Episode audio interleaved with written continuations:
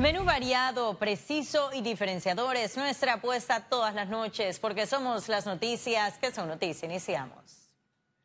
La Comisión de Ambiente de la Asamblea Nacional inició el proceso para investigar la tala en Darién. Los diputados lograron el consenso para aprobar la comparecencia del ministro de Ambiente, Milciades Concepción, para que el próximo 19 de septiembre detalle la deforestación que sufre la zona. Nosotros manejamos una cifra de 96%, pero nos ha llegado información que es incluso superior al 96% de la deforestación de manera ilegal. La ilegalidad no puede ser la base de una industria. Los ambientalistas en cortesía de Sala manifestaron su preocupación por los registros de más de 8 hectáreas deforestadas por día. Hay que hacer una auditoría de los permisos que se otorgaron para ver si se otorgaron en debida forma y también si se cumplieron. Y a los que no cumplieron y a los que los dieron mal, a todos los, que, los funcionarios que fueron cómplices de esto también hay que llamarlos a responder ante la justicia. Nosotros lo que debemos hacer como panameños es prohibir de manera definitiva la tala de los bosques nacionales y crear un verdadero bosque de biodiversidad para la humanidad. El 3 de octubre, la comisión de investigación culminará el periodo de consulta. Luego los diputados se trasladarán a Darién, esto en el marco de la resolución para suspender la tala por un año. Félix Antonio Chávez, Econius. El administrador de la Autoridad del Canal de Panamá sustentó el presupuesto de la entidad que asciende los 3.420 millones de dólares. Se trata de un presupuesto modificado que agrega 55.7 millones producto de los nuevos peajes que se aplicarán desde el primero de enero de 2020 y más de 90 millones de intereses ganados por la vía interoceánica. El nuevo administrador Ricardo Vázquez manifestó que los aportes al Tesoro Nacional superan los 1.800 millones de dólares. Los diputados, aunque declararon la sesión permanente, establecieron un receso hasta el próximo lunes para continuar con la comparecencia ante la Comisión de Presupuesto. Es la posibilidad de desarrollar nuevos embalses.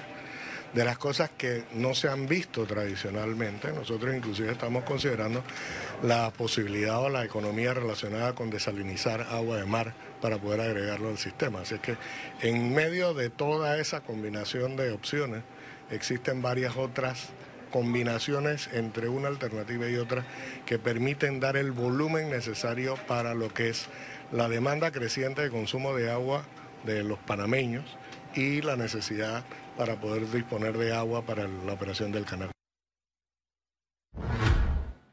Y el régimen que crea la Asociación Público-Privada está en manos del Ejecutivo en los próximos días. Se espera la sanción del presidente Laurentino Cortizo. La propuesta que sufrió cambios en más de 25 artículos no incluyó la inhabilitación por 10 años a personas condenadas por corrupción, terrorismo y blanqueo de capitales. La ley exige ciertos criterios de elegibilidad previo a la aprobación de inclusive la licitación de un acuerdo público-privado. Y el primero y más importante es, eh, verificar que eh, los proyectos tengan un beneficio social. Empresas como Debrecht hoy en día van a poder licitar con el Estado. Empresas como Roxa, como Bagatrac, como eh, con Alvías van a poder contratar con, con Panamá en APP. Y eso es un riesgo que tenemos, porque pudimos haberle cerrado la puerta a la corrupción. Los diputados fueron excluidos de la junta directiva, esto luego de críticas por vicios de inconstitucionalidad. Los oficialistas confirman que hubo presión del Ejecutivo. Ellos no quieren personas como yo, por supuesto, no quieren a miembros de la Asamblea que podamos cuestionar. Por supuesto que no quieren personas que podamos decir la verdad, pero bueno, esta es la política, el Ejecutivo es el Ejecutivo y la Asamblea es la Asamblea. El ente rector del régimen estará compuesto por cinco ministros, incluyendo el de la presidencia como líder y el contralor de la República, pero solo con derecho a voz. Según la ley, una empresa con acuerdo de colaboración en casos judiciales podrá participar de la asociación público-privada siempre y cuando no esté morosa con la multa. Félix Antonio Chávez, Econius. Economía. Y la Cámara Panameña de la Construcción pronosticó el decrecimiento del sector construcción para el cierre del 2019. Esto a pesar de las medidas anunciadas por el gobierno. La construcción representa el 11% de la fuerza laboral del país. Así lo mencionó Fernando Méndez, presidente del comité organizador de CAPAC Expo Habitat. También subrayó la importancia de la industria para la economía panameña. La construcción, la industria de la construcción como tal y todas las industrias afines representan aproximadamente el 20% del PIB nacional.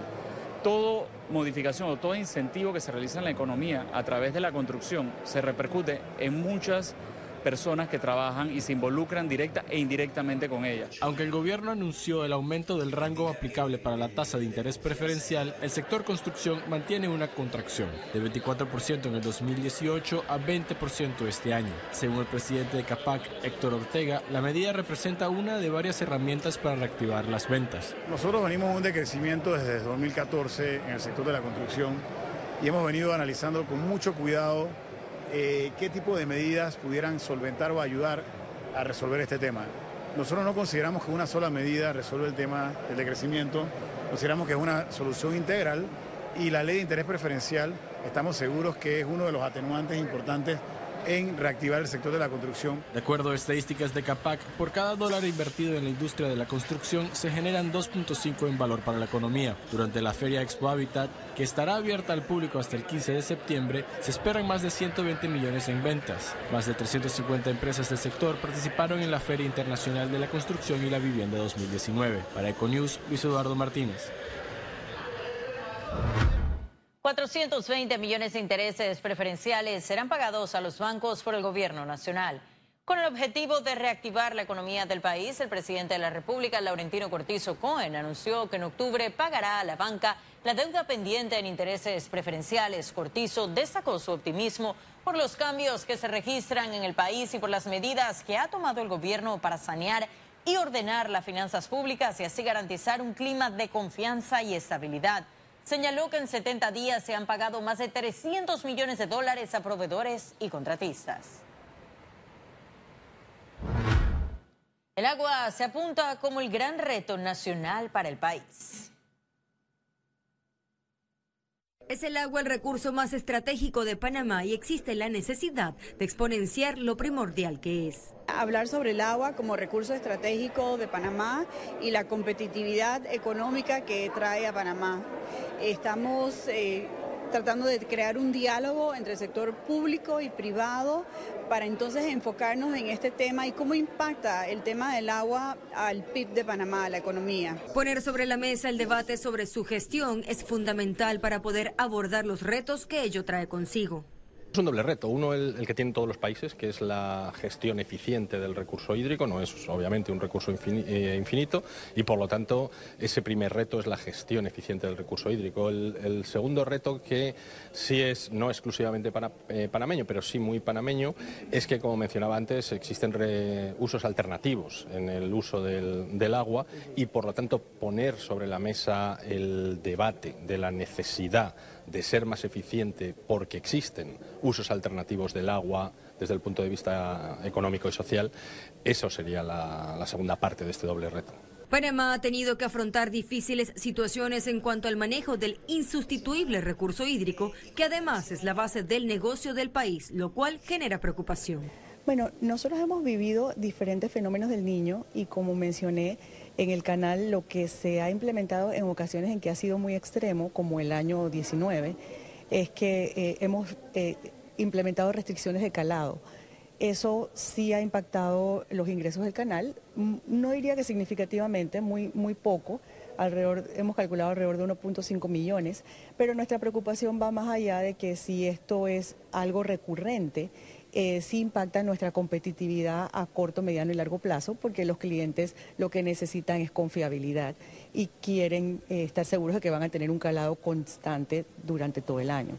Entonces, esa parte sí nos preocupa de que pudieran optar por rutas alternas. El agua como recurso estratégico para la competitividad sostenible de Panamá fue el tema central del sexto foro de sostenibilidad de AmCham.